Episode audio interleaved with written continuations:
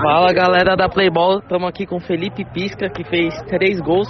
Qual a principal diferença do primeiro para o segundo tempo? Que vocês ganharam o primeiro por 2 a 1 e o segundo aqui 5 a 1 Qual foi a principal diferença?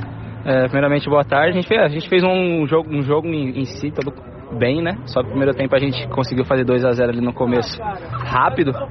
E aí, automaticamente, nosso time deu uma relaxada e por isso que a gente acabou o primeiro tempo só com dois gols. E no segundo tempo a gente conversou, encaixou direitinho. Voltamos no segundo tempo a milhão e conseguimos é, fechar o resultado. Obrigado.